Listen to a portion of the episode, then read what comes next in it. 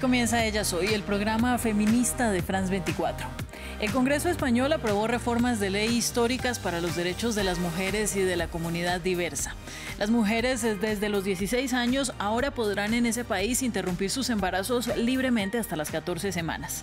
Habrá una baja por menstruación dolorosa y el cambio de género será libre y sin exámenes también a partir de los 16 años.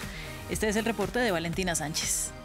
Gracias, gracias por las antiguas deudas con las mujeres y personas trans en España. Así han sido calificadas las nuevas leyes aprobadas por el Congreso. La ley sobre el aborto elimina el requisito de autorización de los padres para jóvenes de 16 y 17 años. Yo creo que aquí hay una cuestión muy importante. En primer lugar, en relación al aborto, está claro que si yo con 16 años soy lo suficientemente madura y adulta como para traer al mundo a una criatura y sacarla adelante con todo lo que implica, al menos las personas que hemos sido madres o padres, yo creo que por lo tanto también tengo la capacidad de tomar una decisión tan importante como de no tener esa criatura. Las mujeres y personas con capacidad para gestar mayores de 16 años podrán abortar libremente hasta las 14 semanas de gestación, hasta las 22 por riesgo para la vida o la salud de la madre o anomalías graves del feto y en casos excepcionales después de esa fecha. La norma además elimina la obligación de informar a los gestantes sobre opciones alternas al aborto y sobre el plazo de reflexión de tres días sobre la interrupción del embarazo.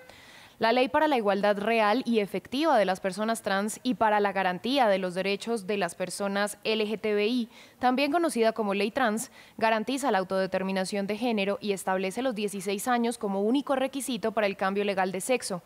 Elimina la hormonación, hasta ahora obligatoria, y las evaluaciones psicológicas y médicas.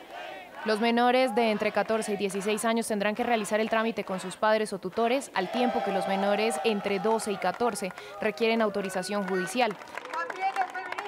Hoy la libertad, hoy la diversidad, hoy el respeto gana a la intolerancia, gana al odio y gana a los bulos. Hoy España es mejor país para todas, no solamente para las personas trans.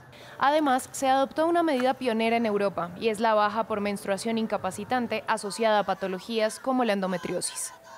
Y vamos a conversar sobre esta noticia y para eso está en ellas eh, hoy nuestra invitada Ana Requena Aguilar. Ella es redactora jefa y experta en género del diario.es. Ana, bienvenida, gracias por estar con nosotros. Hola, ¿qué tal? Pues mire, Ana, mm, vamos a empezar hablando un poco de lo que se contaba en el reportaje y es el por qué se han fijado los 16 años como una edad que es clave para el derecho a decidir. Comencemos por el derecho a la interrupción del embarazo y después eh, hablamos, si le parece, de la definición del género y de la sexualidad de una persona. Pues a ver, es que en España eh, la ley de plazos que aprobó el gobierno de Zapatero en 2010 ya contemplaba el derecho de las mujeres menores de 16 y de 17 años a interrumpir voluntariamente su embarazo, sin necesidad de, autorización paterna. Eh, ¿Qué sucedió? Que unos años después el gobierno del Partido Popular quiso llevar a cabo una reforma de la ley del aborto que finalmente se quedó en eliminar otra vez ese derecho para las mujeres eh, de 16 y de 17 años sin autorización paterna. Lo que hace esta norma eh, que aprobó este jueves eh, el Congreso de los Diputados es recuperar el derecho, ¿no? Es decir, que España ya había tenido este debate en 2010 sobre a qué edad, desde qué edad poder abortar libremente. Se resolvió de una manera, hemos pasado unos años en los que bueno, las menores necesitaban esa autorización paterna, pero digamos que ahora lo, recuperan tal y como se contemplaba en, en la norma que se aprobó en 2010, hace 13 años.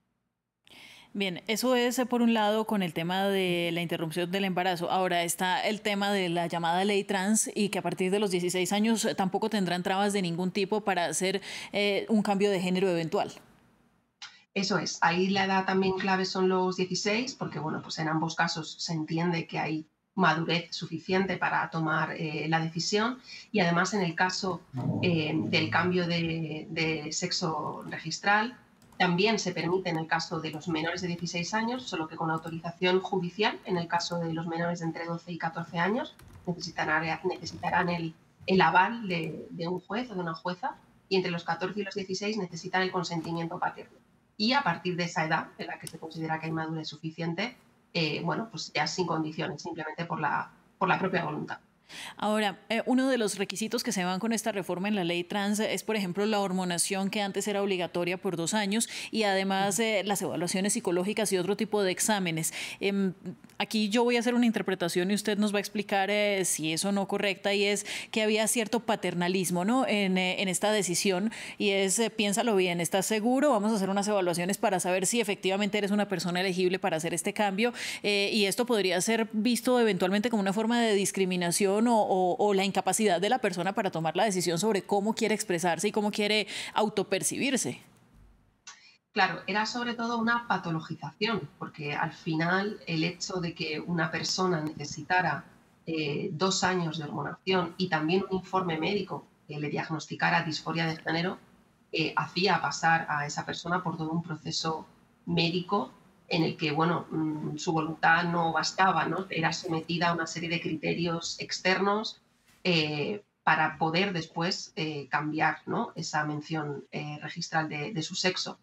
Con lo cual, España tenía una ley de identidad de género que permitía todo esto y que, em, bueno, mm, sí que ponía a disposición ¿no? de, las personas pues, este tipo de tratamientos, las unidades de, de género en los hospitales, pero eh, no estaba cumpliendo con los estándares internacionales ahora mismo, que ya van ¿no? desde hace unos años por esa despatologización. Es lo que está diciendo la Organización Mundial de la Salud, es lo que están diciendo diversos eh, organismos internacionales y en general la, jurisprudencia sobre, sobre, derechos humanos está señalando a los estados que debe despatologizarse eh, ese proceso de cambio de sexo y es lo que España ha hecho con la aprobación de, este de esta ley. Bueno, y me llama la atención especialmente el tema de las hormonas, Ana, porque, porque no necesariamente una persona que se quiere autopercibir diferente quiere hacer un cambio que tenga que pasar por la transición hormonal, ¿no? No es lo mismo una persona transexual que una persona transgénero y de pronto es bueno hacer esta aclaración para nuestros televidentes. Claro, eh, exactamente. Aquí no la queja y la reivindicación de los colectivos era que efectivamente te obligaban a pasar por una serie de procesos médicos y hormonales que no son o que no tienen por qué ser necesarias y que no tienen por qué ser eh, deseados por muchas personas que sí quieren ¿no? cambiar su, sexo registral. Con lo cual al final se trataba de imponer una serie de, criterios, una vez más, pues externos y, patologizantes a, quien quisiera simplemente, pues eso, cambiar esa, mención registral, no, no sentirse, ¿no? Dejar de, tener que tener un documento de identidad con una identidad que no era la que acorde a sus sentimientos, ¿no? a, la identidad sentida. Eh, con lo cual, pues sí, ¿no? Ahora, está esta otra pionera reforma que se hace y que beneficia a todos los cuerpos menstruantes, que nos beneficia a las mujeres de, primera mano, y es eh, esta baja por menstruaciones dolorosas. Yo quiero preguntarle por los impactos de tomar esta decisión, porque mm, quienes no conocen del tema podrían percibir que se van a impactar, por ejemplo, los mercados al hacer legal que una mujer pueda ir a incapacitarse porque tiene una condición eh, em, de salud relacionada con su periodo menstrual. Mm. Bueno, aquí eh, estamos expectantes por ver bien cómo a partir de ahora se va a desarrollar esa baja, cómo las mujeres van a poder pedir esa baja, cómo van a reaccionar las empresas. Es una medida pues eh, pionera, novedosa y hay que ver cómo funciona. Em, claro, aquí la, cosa es que en realidad eh, cualquier persona, ¿no? si se encontraba mal, ya podía pedir una baja médica. Es decir, una mujer que tuviera algún tipo de complicación médica o que se encontrara mal durante su menstruación, podía pedir una baja. La cuestión es, primero, ¿lo hacemos o asumimos que mm, es algo que, bueno, tenemos que cargar con ello y hay que ir a trabajar sí o sí?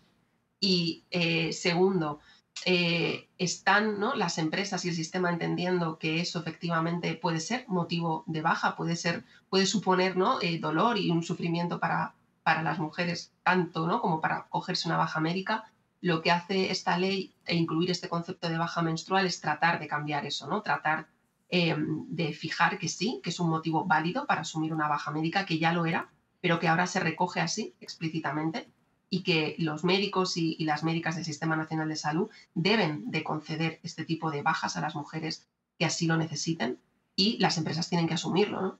Ahora, como digo, pues habrá que ver exactamente ya la letra pequeña, ¿no? Y ver, y ver y ver cómo funciona, porque efectivamente en su momento pues hubo quejas, ¿no? Hubo cierto revuelo también de, eh, de las confederaciones empresariales sobre, bueno, pues hasta qué punto se podía asumir esto, hasta qué punto esto podía suponer una discriminación de las mujeres. Creo que en general esto se ha saldado con la idea de que no puede ser una discriminación, ¿no? Lo que no podemos hacer es dejar de, o, seguir invisibilizando cuáles son las condiciones, ¿no? De, de muchas personas que, que menstruan, que se encuentran mal y que quizás no deben ir al trabajo en esas condiciones. Bueno, y además que es un reconocimiento para las mujeres que padecen eh, enfermedades como por ejemplo la endometriosis, que hoy en día es tan poco diagnosticada, tan mal reconocida, tan maltratada en general en los sistemas de salud, no solamente en España, sino a nivel general. Y pues por otro lado, también destacar que es un cambio de simbolismo, ¿no? Un reconocimiento después de que llevamos décadas y décadas viendo, por ejemplo, estos comerciales de toallas higiénicas diciéndonos que tenemos que seguir con nuestra vida normalmente como si no pasara nada, y sí pasa. Entonces, eh, em, Ahora, esto nos plantea otros, otros retos que primero vienen para España, pero que el mundo está observando, ¿no? Porque estas son medidas que podrían ser replicadas y deberían ser replicadas en otros países. Eh, por ejemplo, le preguntaba por el rechazo de los empleadores, ya cerrando, porque pues no es ningún secreto que todavía hay gente que piensa que no es un buen negocio contratar a una mujer que se puede embarazar, que se puede incapacitar, y pues ahora con la baja menstrual, pues estas personas se llenan de motivos para, para dar este argumento que al final es a todas luces machista es a todas luces machista porque, claro, lo que no puede ser es que sigamos con un sistema económico o laboral que esté pensado y hecho a la medida de un trabajador, hombre, que no tiene la regla, que no se embaraza, pero que tampoco tiene aparentemente ¿no? ninguna necesidad de cuidar, ni, de cuidar, ni de cuidado, ¿no? Porque parece que nuestro sistema está hecho como a esa medida y esa persona no existe, ¿no? No, no es realista, no, no es un modelo realista, no es un modelo compatible con, con la vida real, con personas que tienen necesidades de cuidados, que tienen que ser cuidadas y que deben también cuidar, que tienen vulnerabilidades y que son interdependientes. Yo creo que es hora de que nuestro sistema económico y, laboral eh, reconozca esto y se adapte a esto, porque además la productividad, la eficiencia, la calidad eh, no están reñidas precisamente con esto. ¿no? Yo creo que precisamente al revés. Creo que eh, cuando las personas son reconocidas ¿no? en todas sus necesidades y sienten em, que pueden ¿no? tener una vida aparte y que sus necesidades son reconocidas y tenidas en cuenta, pues probablemente trabajen más y mejor pues ese sería el ideal y ojalá que así sea. Sin embargo, eh, ya en el cierre, Ana, eh, recordar las palabras de la ministra de la Igualdad, Irene Montero, quien dijo que era muy consciente de que el camino no terminaba con estas reformas y que ahora viene un eh, fuerte trabajo enfrentando la resistencia que podría darse por estas reformas em, y veremos pues cómo será el camino de la implementación. Como le decía antes, está el mundo y están las colectivas observando a España cómo le va con la aplicación de estas reformas y qué más puede hacer en avances de derechos derechos de las mujeres. Le agradezco mucho a usted por estar con nosotros. Es Ana Requena Aguilar, redactora en jefa y experta en género del diario.es. Venga, muchísimas gracias a vosotras. Y también a nuestros televidentes, gracias por estar con nosotros. Nos vemos próximamente en Ellas Hoy y sigan en France 24.